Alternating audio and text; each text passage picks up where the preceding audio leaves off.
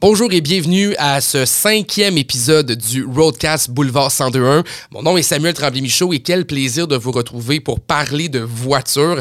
Aujourd'hui, j'ai le plaisir de vous présenter Sylvain Légaré de CAA Québec qui va venir nous parler de l'avenir de la mobilité conversation vraiment intéressante avec quelqu'un qui aime les voitures et qui a surtout les deux mains dans la recherche et, l'analyse de où est-ce qu'on s'en va avec l'automobile. On va-tu juste avoir des chars électriques d'ici les prochaines années? C'est-tu réalisable pour vrai, cette question-là? Tu sais, on entend parler de ça des nouvelles. Est-ce que vraiment on va avoir que des véhicules électriques dans les prochaines années? Sylvain répond à la question. Est-ce qu'on pourrait croire que d'autres systèmes d'alimentation vont venir propulser les voitures de demain comme l'hydrogène? Peut-être. Et on en parle de long en large avec Sylvain. On vous donne aussi des trucs et astuces à savoir qu'est-ce que vous devriez faire actuellement avec les taux d'intérêt qui sont élevés dans l'automobile et les choix de véhicules qui sont de plus en plus difficiles à trouver en concessionnaire. Qu'est-ce que vous pourriez faire? Est-ce que vous gardez votre voiture plus longtemps? Est-ce que vous échangez un véhicule encore à carburant? On va chercher une voiture électrique. Donc, on démystifie l'ensemble des questions autour de la mobilité avec Sylvain. Et je vous le dis, c'est une conversation qui peut être très intéressante et qui pourrait vous faire sauver beaucoup de sous. Vous aimez les voitures électriques? Vous allez voir, on va en parler de long en large. Et ça me fait penser justement à un véhicule qui existe dans l'alignement de Volkswagen Saint-Nicolas. On a le Volkswagen ID4, qui est un produit qu'on va parler dans le podcast parce que c'est un véhicule qui est très populaire présentement au Québec. Et est-ce qu'il est pour les bonnes raisons? Chose certaine, c'est que Volkswagen Saint-Nicolas peuvent vous accompagner dans l'ensemble de votre magasinage de véhicules électriques. Eux sont capables de répondre à l'ensemble des questions autour du Volkswagen ID4. Donc aujourd'hui, vous allez voir, on en parle en surface, mais si vous voulez aller plus en profondeur puis en apprendre davantage sur ce produit-là, sachez que l'équipe de Volkswagen Saint-Nicolas vous attend. Ce sont des spécialistes de la marque Volkswagen. Ils ont l'ensemble des connaissances pour vous aider aussi à juste prendre la bonne décision dans l'alignement Volkswagen. Et si vous êtes à la recherche d'un véhicule électrique dans cette gamme-là, ils vont pouvoir répondre à toutes vos questions. Donc là, arrêtez de penser, calculer les affaires, nanana. Allez voir les concessionnaires, ils vont être capables de vous aider. Et d'autant plus que Volkswagen Saint-Nicolas ont la meilleure équipe pour le faire avec le meilleur service. Et je tenais toujours à les remercier de croire en ce beau podcast-là. Donc, si vous avez envie de magasiner dans le domaine des véhicules électriques, vous pourriez aller voir l'équipe de Volkswagen Saint-Nicolas pour avoir les meilleurs conseils. Je vous souhaite une très belle écoute. Le Roadcast Boulevard 102 avec Samuel Tremblay-Michaud. Une présentation de Volkswagen Saint-Nicolas, votre concessionnaire de confiance sur la rive sud. Ça clique avec Saint-Nic. On a reçu beaucoup d'invités jusqu'à présent au podcast. On a parlé de plein de genres de sujets, de courses automobiles, de nettoyage de voitures. On a parlé avec des passionnés de F1 également. Et je ne pouvais pas faire une saison de podcast sans parler de voitures électriques. Je pense que c'est nécessaire avec l'évolution de la mobilité qu'on vit présentement. On n'a pas le choix de parler de voitures électriques. Et euh, aujourd'hui, ben, j'ai un invité qui, je crois, va être très pertinent parce qu'on va parler d'un sujet qui est encore plus niché dans la voiture électrique. Tu sais, c'est bien beau parler de l'autonomie, des styles de voitures qu'on trouve, des bornes de recharge. Ça, c'est des affaires qu'on couvre largement. Mais comment ça s'entretient une voiture électrique? Est-ce que ça se répare? Est-ce que les garagistes sont capables de réparer les mêmes voitures qu'avant? Est-ce que c'est la même technique, les mêmes euh, formations? Est-ce que c'est les mêmes outils qu'on utilise pour réparer les voitures électriques? Et on en parle aujourd'hui avec un spécialiste qui se nomme Sylvain Légaré, qui est un analyste en recherche en mobilité pour CAA Québec. Salut Sylvain. Salut Samuel. Un immense plaisir de te recevoir aujourd'hui. Je pense que ça va être très pertinent parce que, euh, tu sais, on, parle de voitures électriques, puis c'est ça que je viens de dire, là, mais on n'en parle pas beaucoup sur la longévité de ces voitures-là. C'est encore dur pour l'instant. On sait que la Tesla Model S, c'est un peu notre benchmark. C'est la voiture qui est arrivée en 2012 comme étant la révolution de la voiture électrique. On a connu la Nissan Leaf avant, on avait déjà connu d'autres voitures avant ça, mais on n'a pas vraiment de voitures qui ont vécu 20 ans encore sur la route. Puis tu sais, aujourd'hui, 20 ans, là, euh, j'ai un Civic 2002 chez nous, là, tu sais, j'ai plein de voitures, j'en ai un, j'ai un Civic 2002, tu sais, mon Civic est rendu à 22 ans aujourd'hui, là, quasiment. Puis euh, il, roule encore, tu sais, il fonctionne encore bien, je suis encore capable de l'entretenir, il roule encore très bien. Et les voitures électriques, on sait pas trop ce qu'on s'en va avec ça. On sait pas non plus si ils vont te faire aussi longtemps que ça. Toi qui fais de l'analyse, justement, puis de la recherche en mobilité, je te pose une première question, mais tu penses-tu qu'on est capable d'entretenir des voitures électriques aussi longtemps que ça? Ben, en fait, premièrement, oui, c'est faisable de les entretenir euh, longtemps. Euh, par contre, les garages doivent s'adapter. Donc, euh, les, les, petits garages du coin qu'on voyait anciennement, qui faisaient de la mécanique générale, hein, on voit souvent ça, on passe dans la rue, mécanique générale. Ça, euh, ça va être plus difficile pour ces garagistes-là, justement, de s'adapter à cette technologie-là. Puis il y en a qui, les mécaniciens là, que j'ai rencontrés, qu'eux, euh, ils veulent pas toucher à ça ou ils n'osent pas toucher à ça parce qu'ils n'ont pas eu la formation. Puis en fait, c'est important d'avoir de, la formation. Le nerf de la guerre présentement, ce, qui ce qui est vraiment super important pour les mécaniciens, c'est de se former. Ben, Parlons-en de ces petits garages-là. Tu sais, C'est des garages qui euh, nous ont toujours bien dépannés. là. Tu Moi, souvent, tu as besoin d'un petit quelque chose. Tu tu développes une relation avec ton garagiste du coin. Il connaît ton auto. À la limite, il connaît ta famille. Là, tu sais, il Ouais, connaît ben oui. ton oncle, ton cousin. Puis tu sais, le monde commence à se connaître un peu. tu. Euh, la formation, euh, est-tu accessible pour ces garages-là? Tu tu me dis que c'est important, la formation. Ils sont capables de le faire? Oui, c'est acc- c'est c'est accessible. Par contre, le- souvent, ce qui arrive, c'est que les, les garagistes, ils ont leur journée dans le corps. Euh, c'est pas évident d'être mécanicien. Il faut, faut penser à ça parce que là, le mécanicien, sa journée dans le corps. Les formations, ben, ils vont se donner parfois le soir. Euh, si c'est dans le jour, ben là, le mécanicien doit, doit prendre, doit s'absenter de, de- de la job, de- du travail. Fait que là, euh, c'est pas évident pour l'entreprise de délaisser un mécanicien, d'envoyer un mécanicien. Là, euh, Ouais. en formation. Euh, ces formations-là sont encore plus importantes pour les véhicules électriques parce qu'il y a des dangers dans un véhicule électrique. Il y a de l'électricité, ça le dit. hein, donc, euh, c'est. euh, Il n'y a pas personne qui, euh, qui va aller ouvrir son panneau, mettons dans ta maison, là, tu vas pas ouvrir ton panneau électrique puis commencer à, à taponner si tu connais pas ça. Là. Non, non, c'est ça. Ça prend quand même une formation Ça qui est formation. spécialisée en électricité. C'est-tu des électriciens qu'on développe maintenant? Ben, en fait, le problème, puis c'est en voie de changer, c'est que euh, avant, pour être mécanicien, ça prend un- ben, encore là, ça prend un DEP, un diplôme d'études professionnelles. Donc là, ce qu'on entend, puis les rumeurs, c'est qu'ils veulent développer une technique au cégep. Parce que ça prend plus de formation, ça prend premièrement beaucoup de sécurité. hein. Les- ça, c'est très important parce qu'il peut y avoir un décès, là, on peut mourir, là, on- ou on peut euh, se blesser gravement. là, Puis ça, c'est à cause du voltage des batteries? C'est à cause de... voltage des batteries, l'ampérage. Donc, il y a- il y, a beaucoup de courant. Il y a- je, je donne un exemple sur un, un Tesla. Si on veut faire les freins à l'arrière, ben si on ne met pas le, le véhicule en mode dépannage ou en mode entretien, ben euh, l'étrier peut se refermer puis il peut nous coincer les mains. là. Euh, Il, lui, dans le fond, il, il sait pas qu'on est en train de travailler dessus. Fait que lui, il va juste. C'est un bric à bras électrique, là, en plus. ça, fait que l'étrier, exactement. lui, va fermer. il, Puis. peut, il peut te fermer ses mains ou il, puis il peut se détruire là, de, de lui-même. Il va être fini l'étrier après ça. là. OK. Ce qu'on appelle le caliper. Ah, le caliber, le fameux caliber. Le fameux caliper Ouais. ou galipeur. Galipeur, surtout, euh, Ouais. ça, c'est chez nous. Là. Ça, c'est dans mon coin. galipeur. Ouais, galipeur, c'est ça. Le vrai terme, c'est caliper. Oui, oui, oui. Galipeur, on aime ça. L'étrier. Ouais, c'est ça. fait que tu me dis, tu on a la formation autant au niveau de la batterie, ça, je comprends ça. Puis, tu sais, je vais vouloir qu'on on l'explore ça. Mais avant d'aller là, tu me disais que, la voiture, elle ne réagit pas pareil non plus. Non, c'est complètement différent. Aujourd'hui, un véhicule, c'est un ordinateur roulant. C'est pas compliqué. Là. Euh, sur une Tesla, il y a plusieurs ordinateurs, même sur les autos à essence au de modernes. Là, Les fameux. ECU, là, les ordinateurs qu'on voit un peu partout Bon, qui il peut y en avoir une, une trentaine là, dans un véhicule. Puis, c'est, tous ces ordinateurs-là se parlent. Donc, pour les réparer, il faut connaître ça. Il faut avoir une formation. Il faut euh, connaître les. Faut être euh, utiliser ce qu'on appelle un analyseur contrôleur, ce qu'on appelle un scanner. là. Bon. Ou un ordinateur. Là. Chez Tesla, c'est plus un ordinateur qu'on utilise tout simplement pour euh, aller euh, faire du diagnostic chez, euh, chez les véhicules Tesla. Euh, donc, ça prend de la formation, il faut avoir des connaissances. Donc, c'est sûr que le petit garage du coin, s'il n'a pas eu pris le temps d'aller se former, premièrement pour la sécurité, ben là, il est dans, il est dans le trou, puis souvent, ben, il, va, il, va le délaisser, ce côté-là. Parce qu'il y a, certaines, il y a certains éléments d'un véhicule électrique qui restent pareils.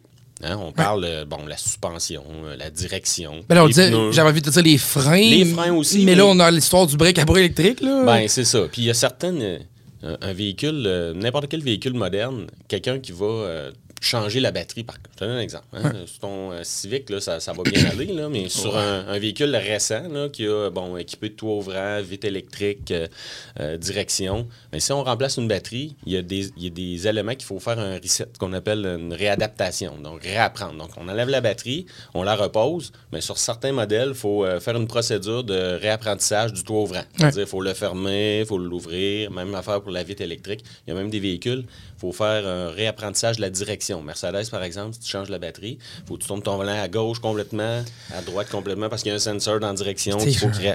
Change- Changer la batterie, c'est assez de base comme job. C'est de base, Fait que donc. là, on n'est pas en train de réparer justement une voiture électrique qui a un plancher d'eau lithium puis qui a des ça. motorisations encore plus complexes. là. Exactement. Donc, les mécaniques modernes sont vraiment plus complexes qu'avant. Ça prend Ça prend du savoir, ça prend des connaissances, puis ça prend des logiciels pour les réparer. Ce qu'on appelait les shops manuels dans le temps. Ouais. là. Bon, mais maintenant, c'est des, des logiciels de réparation qui toutes les informations du manufacturier sont, sont là-dedans pour pouvoir le réparer adéquatement. Tu sais, j'écoute depuis tantôt, puis euh, je trouve ça ultra complexe. Là. Tu sais, Je me dis pour vrai, pour le garagiste du coin qui a connu une époque où. euh, euh, puis tu sais, j'en parlais dernièrement, c'est tellement drôle parce que je m'étais à l'essai, là, il pas longtemps, une voiture qui est très pure. Tu sais, une voiture qui était manuelle, avec un moteur V6 double turbo, propulsion. Tu sais, En 2023, il n'y en a plus des voitures comme ça. Tu sais, Ils commencent à disparaître, puis on le sait qu'il n'y en aura pas d'autres générations. C'est comme la dernière fois. Il y a une époque où, quand les voitures arrivaient sur le marché, on savait qu'elle allait avoir une autre génération de ce produit-là qui allait arriver un jour. Tu sais, on savait qu'on allait faire un saut, puis même si tout de suite, là, j'ai pas les moyens de m'acheter ce produit-là, je vais acheter la prochaine génération quand je serai plus vieux, quand j'aurai le temps. Puis là, il y a des puristes comme moi qui perdent un peu leur référence. hein. On de nos repères. J'imagine que les garagistes aussi connaissent ça. Quand tu as travaillé toute ta vie sur des motorisations thermiques, tu as travaillé toute ta vie sur des motorisations qui, oui, évoluaient, mais qui restaient toujours un peu le même fondement, j'imagine que c'est un gros changement pour ces gens-là. Puis je te pose la question suivante. Est-ce que tu penses qu'on est en train de tuer une job? Non, je pense pas. Euh, je vais faire une comparaison. Lorsque, dans les années 80, l'injection électronique est arrivée, les mécaniciens qui faisaient des. qui travaillaient sur les carburateurs, Ouais. là, euh, qui était l'ancienne technologie, ben eux autres, là, ils ont trouvé ça difficile. Il y en a qui ont abandonné, mais il y en a qui ont, euh, au contraire, ils se sont renouvelés, puis euh, ils sont tournés sur les bancs d'école, sont allés réapprendre. Donc, il va, il- on va voir ce phénomène-là. là. Il y a des mécaniciens qui vont, ben, qui sont peut-être proches de la retraite, là, qui vont dire, ben là, moi, là, c'est assez, là, je vais finir ma carrière en continuant peut-être à réparer des suspensions, des choses simples. Donc, euh, moi, je n'irai pas prendre la formation. Il y en a d'autres qui sont peut-être un petit peu plus jeunes. Les autres, ils vont se former. Puis il y a la nouvelle génération qui va s'en venir de, de- de mécaniciens qui vont peut-être être des techniciens à ce moment-là. Ouais, on change les termes, là. On change les termes, ça sera plus des mécaniciens, ça va être des techniciens euh, parce qu'on veut augmenter la formation. On n'a pas le choix de, de le faire. Puis au Québec, c'est en, voie de se faire dans les prochaines années. Là, ça se parle beaucoup parce que c'est vraiment rendu un autre métier. C'est plus. euh, je vais te faire un- une petite anecdote. Moi, j'ai un parcours, j'ai fait mon secondaire, mon cégep. J'ai fait un cours de, de mé- de mécanique automobile avant d'aller à l'université. C'est un parcours un peu bizarre. C'est le fun. Oui, c'est super. T'as appris des trucs, c'est le fun? Ben oui. J'ai appris des trucs.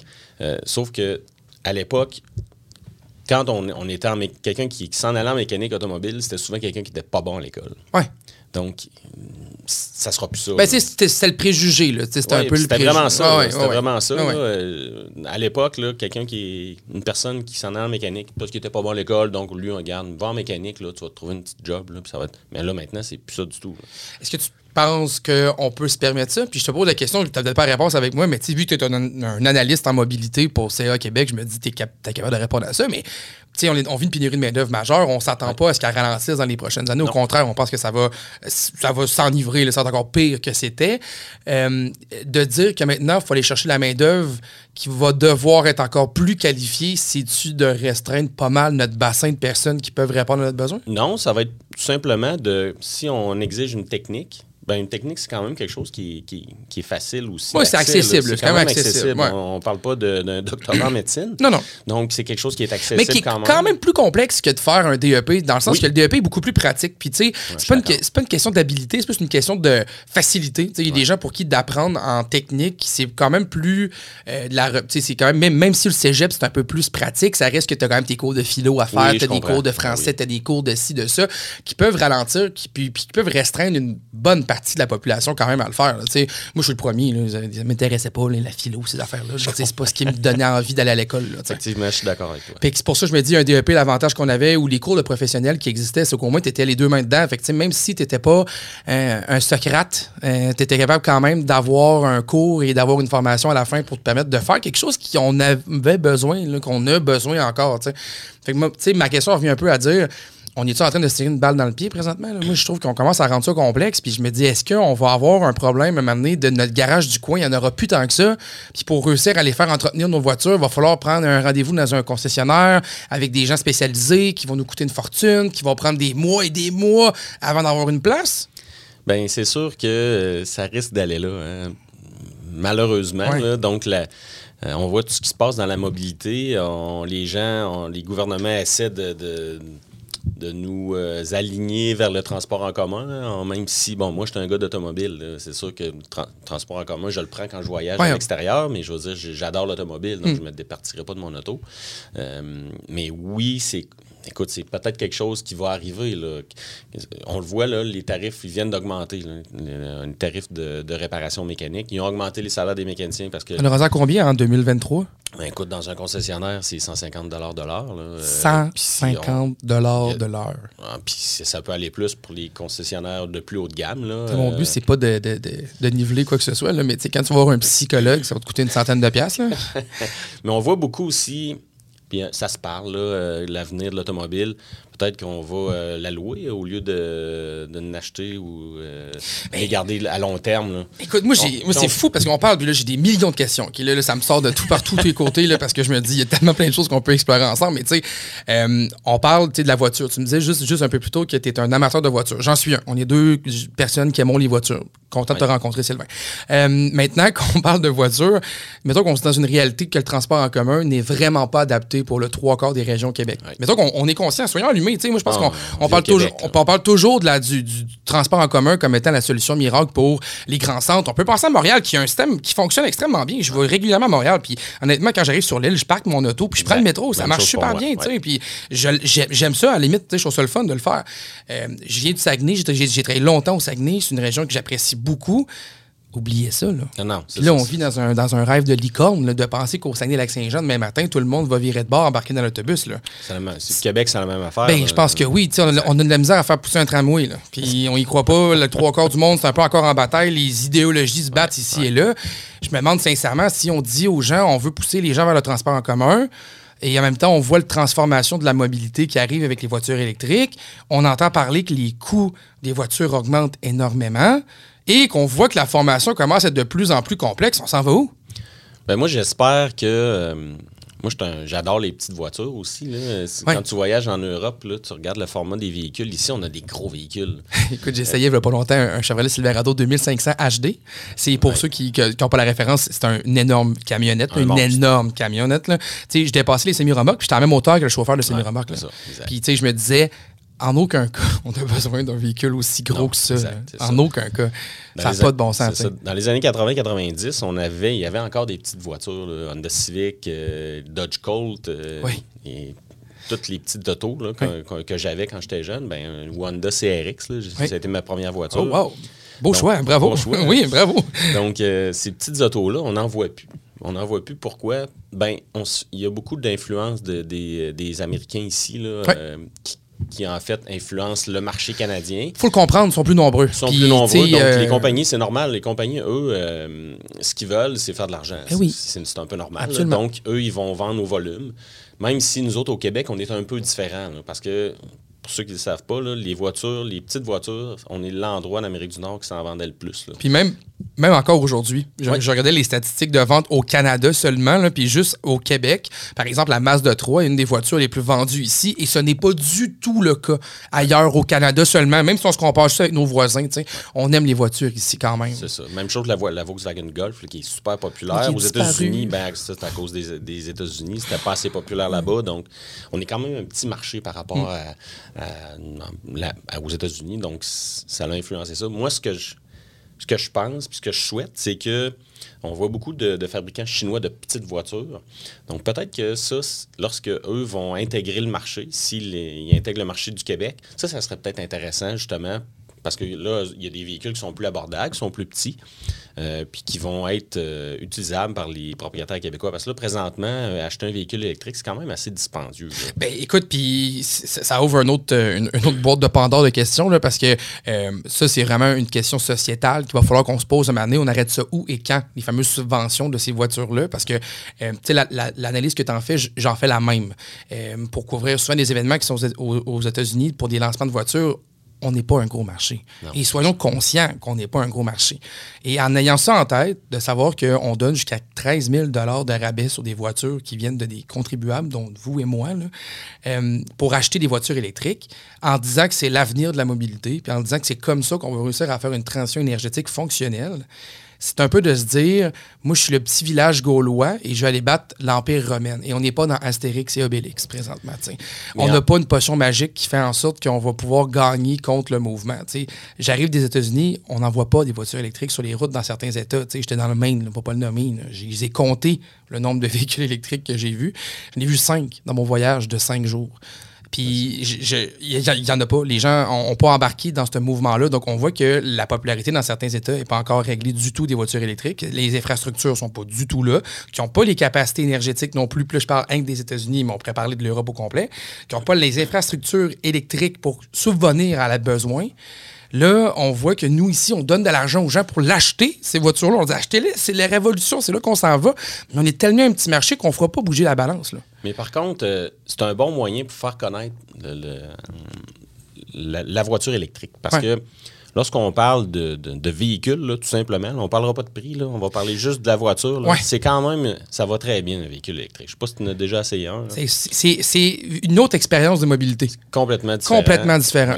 Vraiment. C'est silencieux, accélération foudroyante. C'est vif. C'est automatique. Il n'y a pas de, de- de transmission de la puissance. hein. Donc, c'est puissance de la batterie au moteur au, tout de suite. Puis, lorsqu'on parle de, de, de l'ut- de son utilisation, euh, ben, ici au Québec, on est chanceux, on a de l'hydroélectricité. Ouais. Donc, ça, ça nous donne un avantage. Donc, c'est pour ça que les gouvernements on, donnent des subventions, justement, pour que les, les Québécois adoptent ce, ce- ce type de, transport-là. Là, je parlais de prix tantôt. Moi, j'aimerais ça que les prix des véhicules électriques baissent. Ben, Parce que là, présentement, ce qui est problématique, c'est que c'est bon pour quelqu'un qui roule beaucoup. Quelqu'un qui fait 20 000 km et plus va rentrer dans son argent en 4-5 ans. là, il va être capable de. de- ça, va être, ça va être bénéfique là, pour son portefeuille là, de Ouais. posséder un véhicule électrique. Quelqu'un qui roule pas beaucoup, il roule un 8, 10, 12 000 km par année. Là, euh, ça prend plus- beaucoup plus de temps avant de rentabiliser, rentabiliser là, le prix qu'il débourse pour un véhicule électrique. C'est pour ça que j'espère que on va avoir plusieurs sortes, pl- plusieurs fabricants qui vont, euh, euh, qui vont venir au Québec. Diversifier le marché un peu, le marché. Mm. Les plus petits véhicules aussi, je parlais de plus petits véhicules qu'on voit. Là, il y a une couple d'années, j'étais allé à une exposition, euh, le Mondial de l'Auto de Paris. là. Ouais. Puis euh, il y avait des centaines de fabricants que je connaissais pas du tout, des, des, des, euh, des fabricants de Chine. euh, Qu'on connaît pas. qu'on connaît pas ici. Donc, moi, j'espère qu'un jour, là, ils vont venir ici. Ça va. Comme euh, Hyundai, Kia sont venus Ah euh, ouais? au Québec, là, des Coréens. ben, Ben là, on a VinFast là, qui est arrivé au Québec, qui est une nouvelle entreprise vietnamienne qui essaie de faire sa place. C'est sûr qu'ils ne sont pas arrivés avec un véhicule de petite taille électrique. On est arrivé avec des VUS, puis on va en développer d'autres. Mais je J'aimerais pense ça voir un plus petit véhicule. on veut une petite voiture. Euh, je, te, je te- je te- je te lance une question parce que c'est souvent, moi, je, suis- je suis dans l'équipe des voitures depuis longtemps. euh, D'ailleurs, j'en parle tout le temps des voitures, à quel point elles peuvent être efficaces, point dispendieuses et plus éco-énergétiques, point au bout de la ligne. Euh, la grosseur des voitures est aussi l'enjeu de la sécurité pour plusieurs personnes. On grossit tellement les autos ailleurs que tu dis si moi je m'achète une petite voiture, je vais me battre contre des VUS, contre des pick-up qui sont rendus gigantesques, puis je mets ma sécurité en jeu comment on fait pour essayer de faire ralentir le mouvement? Moi, ce que je vois à l'avenir, c'est. C'est un, c'est- un raz-de-marée de VUS. On voit des voitures. L'accent est disparu chez Hyundai pour faire place au Venue, qui est un espèce de faux petit VUS. Mais l'accent est plus efficace du début à la fin. C'est un véhicule qu'on aimait, on, aimait mieux du début à la fin versus le Venue. Puis au bout de la ligne, les gens achètent quand même le Venue. Euh, comment on fait pour ralentir ça? Ben, il y en a beaucoup qui parlent de publicité, qu'il faudrait modifier euh, la publicité. Parce que oui, effectivement, lorsqu'on on change de véhicule puis qu'on a goûté à ces coins VUS, on est assez plus haut, il y a plus d'espace, euh, on voit mieux, Souvent quatre roues motrices. souvent quatre roues motrices. Puis en passant, c'est pas nécessairement nécessaire. Ah, là. je suis content de t'entendre dire ça, Sylvain. Écoute, j'en parle à la radio, j'en parle tout le temps, puis tu, veux, tu pourrais savoir les messages que je reçois. Là. Parce que en fait, les, on faudrait. moi, je peux euh, compter sur mes doigts les journées où est-ce que vraiment là, on a besoin d'un 4x4. On a, on a traversé des hivers, là, puis je le compte souvent, cette, cette- cette anecdote-là. Mais moi, quand j'étais jeune, j'embarquais dans le Tercel à mes parents là, pour traverser le parc de Laurentides. là. On était quatre dans l'auto avec mon frère, on avait des bagages dans le coffre, puis on traversait une route qu'on croisait des- du monde dans ce temps-là. là. C'était pas deux voies séparées tout le long.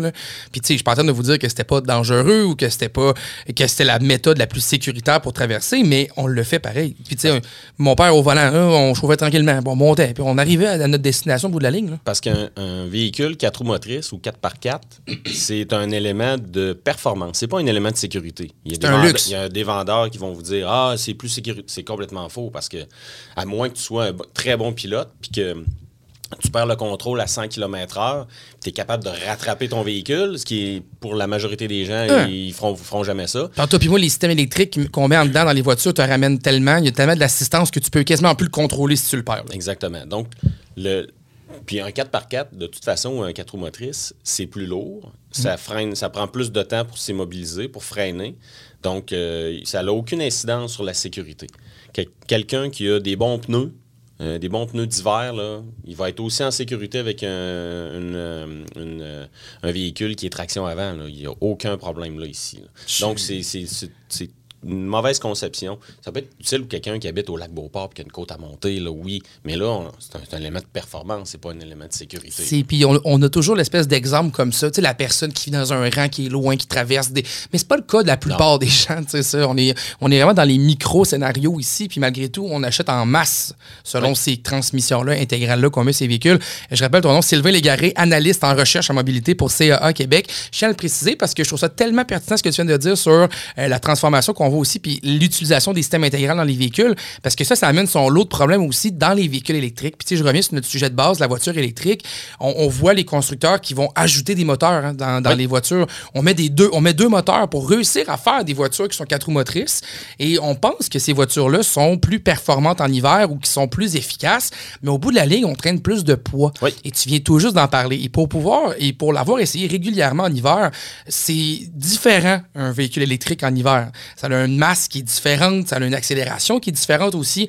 On le disait tantôt, c'est instantané. Mais quand on a trop de puissance rapidement sur une plaque de glace, on n'accélère pas, on patine. Et ça fait en sorte que ce changement-là de conduite aussi, on le voit dans l'automobile, mais on le voit aussi dans les produits de l'automobile qu'on va avoir. Et je me demandais, puis c'est une question que je te pose également par rapport au garage, tu sais, j'en reviens un peu avec notre sujet initial, mais est-ce que cette espèce de complexité-là des systèmes de rouage amène aussi les garagistes à être plus consciencieux du besoin des consommateurs? Est-ce qu'on essaie de les aider, les gens? Est-ce qu'on essaie de leur dire un peu plus, vous avez peut-être pas besoin d'une voiture électrique tout de suite, vous avez peut-être pas besoin d'une voiture électrique quatre roues motrices maintenant, Euh, tu sais, peut-être qu'une propulsion pour vous avec un bon pneu, ça serait mieux. Tu le sens-tu, un peu sur le marché, l'espèce d'accompagnement qu'on peut faire? Ben, c'est sûr que les garagistes ont, un rôle, hein, parce qu'on est habitué d'aller voir notre, notre mécanicien de confiance du coin. Euh, puis oui, on peut y en parler justement du prochain choix de véhicule. Parce que lui, euh, évidemment, il, il est au fait de l'industrie, il est au fait de ce qui se passe là, euh, dans des nouveautés. Parce que si c'est un garagiste consciencieux, ben, il va aller suivre des formations. Puis dans les formations, on parle d'avenir. hein. on parle de ce qui s'en vient, on parle de ce qui est là, mais ce qui s'en vient aussi. Donc euh, oui, il va être capable de, de- de conseiller la personne. Puis, tu parlais des véhicules électriques puis de la puissance tantôt. Euh, moi, quand j'étais jeune, quelqu'un qui avait euh, 100 chevaux, 100 HP. C'était fort. C'était fort. là. C'était fort. C'était, il y a un Civic SI, là, 100 HP, quand ça Ouais. sorti, là, c'était wow. Vitec popait là-dedans, ah, c'était non, incroyable. oui, c'était écœurant. C'est Aujourd'hui, là, on se retrouve avec des véhicules qui ont plus de 200, force 200 HP. Hmm. Puis on n'en a pas besoin. Un Chevrolet Bolt, là, ça fait 0-100 euh, entre 6 et 7 secondes. Là, petite voiture de Chevrolet électrique, c'est ouais. C'est une bombe. Là. Ah ouais. Dans le temps, c'était un GTI 16 valves qui faisait ça, le, le plus hot. Là. Ouais. Donc, faut que les, les fabricants renversent la vapeur un peu. Je ne sais pas si ça va se faire parce que, bon, euh, les- on le voit les, les publicités, hein, euh, plus de puissance, plus de, de- de format. Puis oui, pour les mécaniciens, c'est un challenge de réparer tout ça parce que qui dit plus de puissance, plus de technologie. Ouais. Donc, si on simplifiait les systèmes, d'un, pour les, les mécaniciens, ça serait moins compliqué à réparer. Puis, ça- pour les gens, les véhicules seraient moins chers.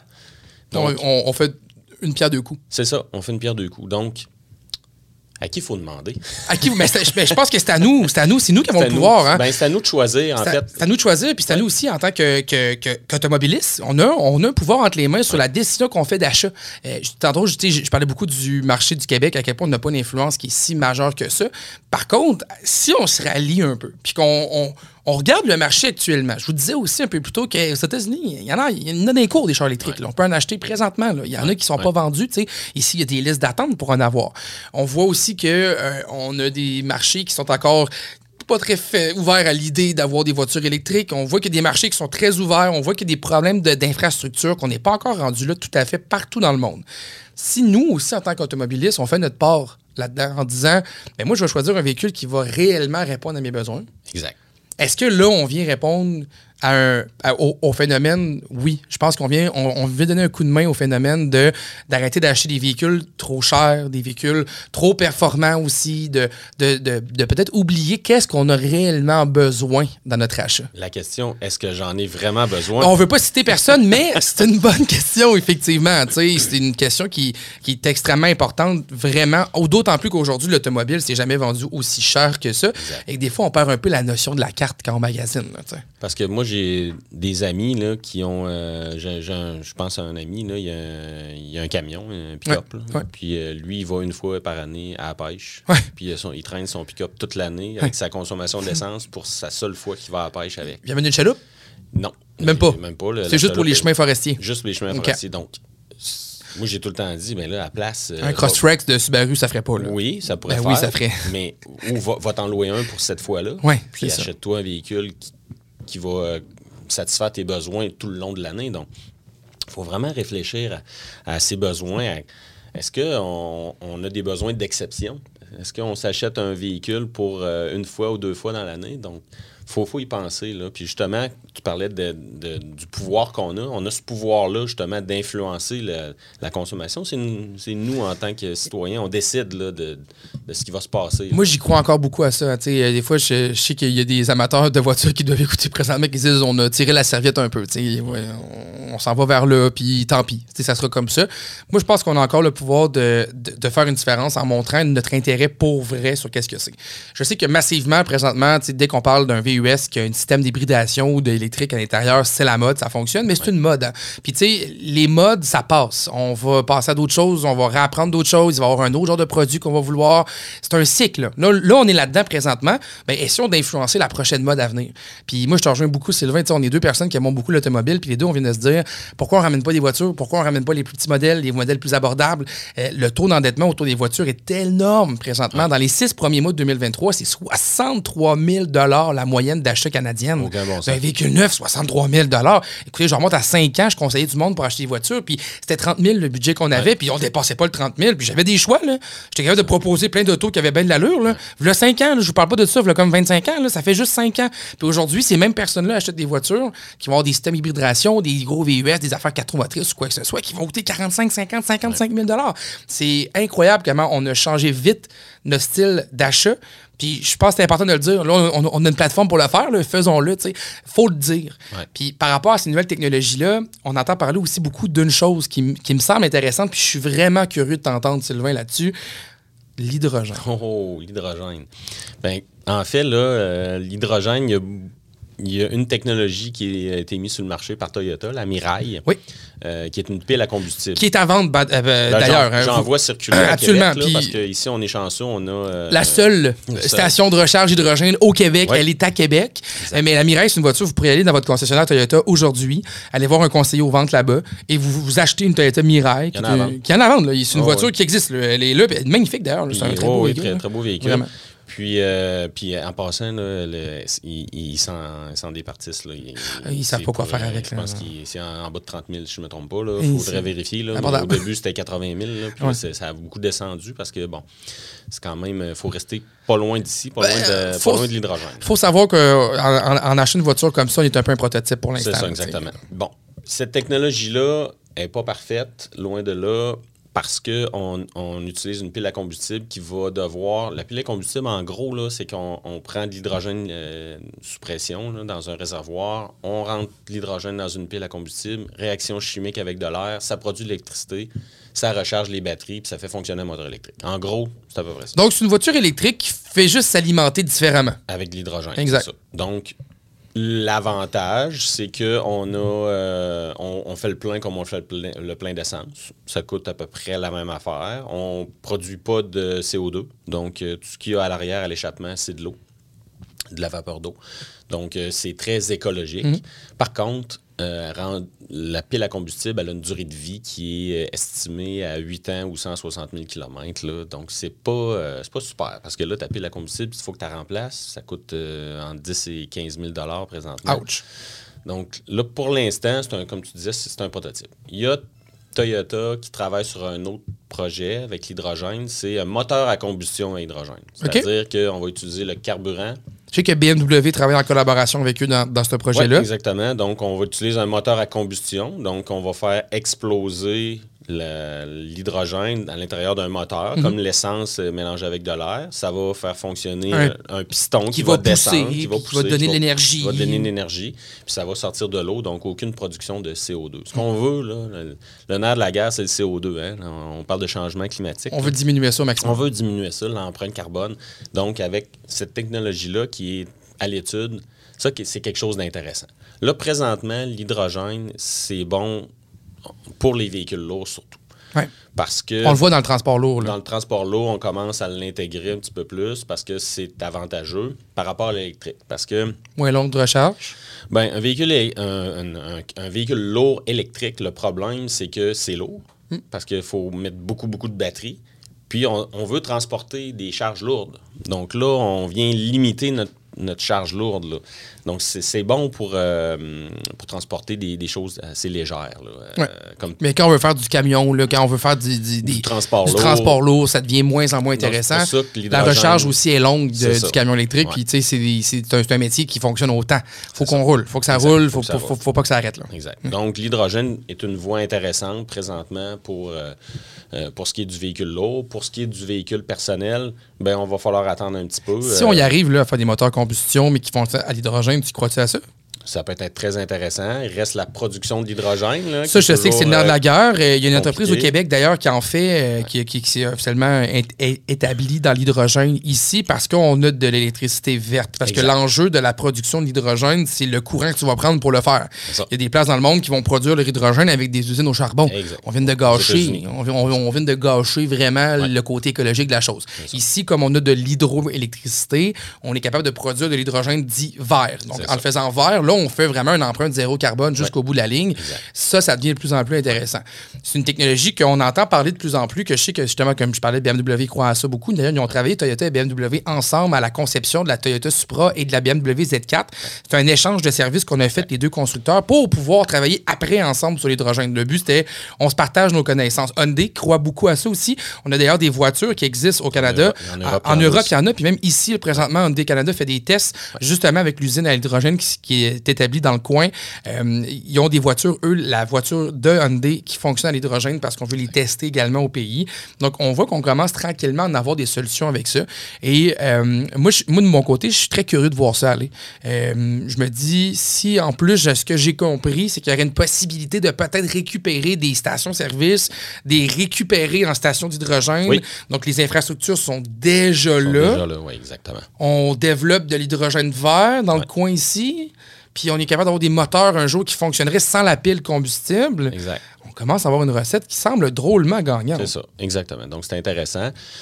Moi, je veux, je veux revenir. euh, on- Là, on parle d'hydrogène, on parle de véhicules électriques, on parle d'hybride. Ouais. Euh, c'est toutes des technologies qu'on va voir euh, sur nos routes là, dans les prochaines années. Mais qu'on voit déjà de plus en plus, soyons, soyons Ouais, honnêtes. on, là. on les voit, là. On les voit exactement. Au. Québec, d'autant plus, avec les subventions qu'on donne. Moi, je vois des voitures électriques tous les jours. Moi aussi, tous les jours. Exactement, tous les jours.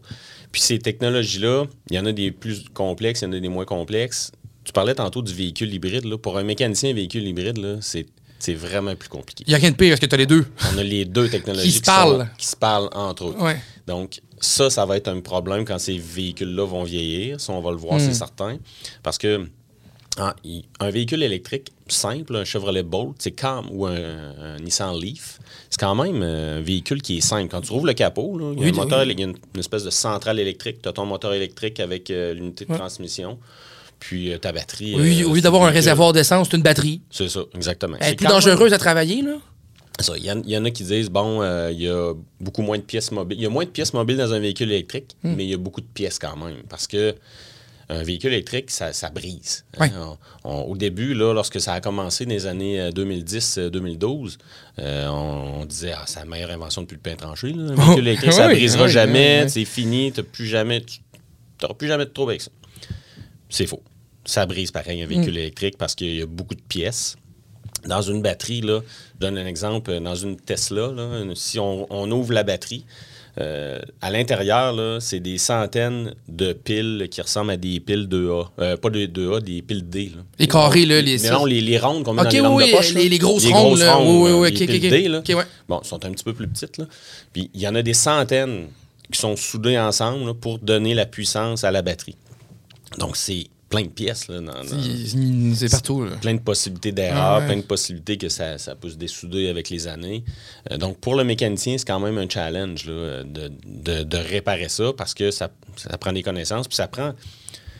Je dis que ça prend des connaissances. Je, je peux te donner une anecdote. Là. Nous, au CA, on fait des, euh, des cliniques d'inspection de véhicules électriques. OK. On fait ça euh, de temps en temps, une fois par année. Euh, puis il est arrivé un monsieur, euh, un client, un consommateur avec sa Chevrolet Volt. Qui La est un- Volt, oui. Qui est un hybride. Oui, mais qui fonctionne avec une génératrice. Oui, exactement. Avec une génératrice. Ouais.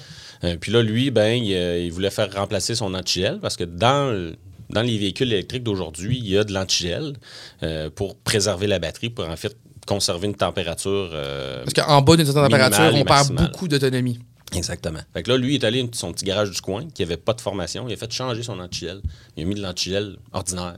La voiture normale, là. de, de voiture, un antigel euh, normal. là. Puis euh, là, il y avait des check engines allumés dans, dans le tableau de bord. Son véhicule manquait de puissance. Nous autres, on est allé vérifier. On a fait un- une analyse avec notre, euh, notre- notre scanner. Euh, puis on- il y avait des codes d'erreur, des codes de ce qu'on appelle des codes de ground. Autrement Ouais. dit, sa batterie là, était, était plus bonne. Donc le garagiste a scrappé sa batterie parce qu'il a mis un antigel qui était pas bon. C'est une- C'était pas le bon. C'est pas cher, là, de la- de l'antigel. C'est pas, c'est pas Ben- ça qui ben, En fait, ça prend un antigel qui est fait pour euh, une- le courant électrique, si Ouais. on veut. là. En gros, là, je, je- je résume ça. euh, faut que le, vulgairement, là. faut que le produit faut que le réponde produit soit bien. adapté. Ouais, c'est ça. Souvent, dans un véhicule électrique, il ne faut pas que l'antigel soit conductible d'électricité parce qu'il faut qu'il isole les composantes électriques dans, dans la batterie.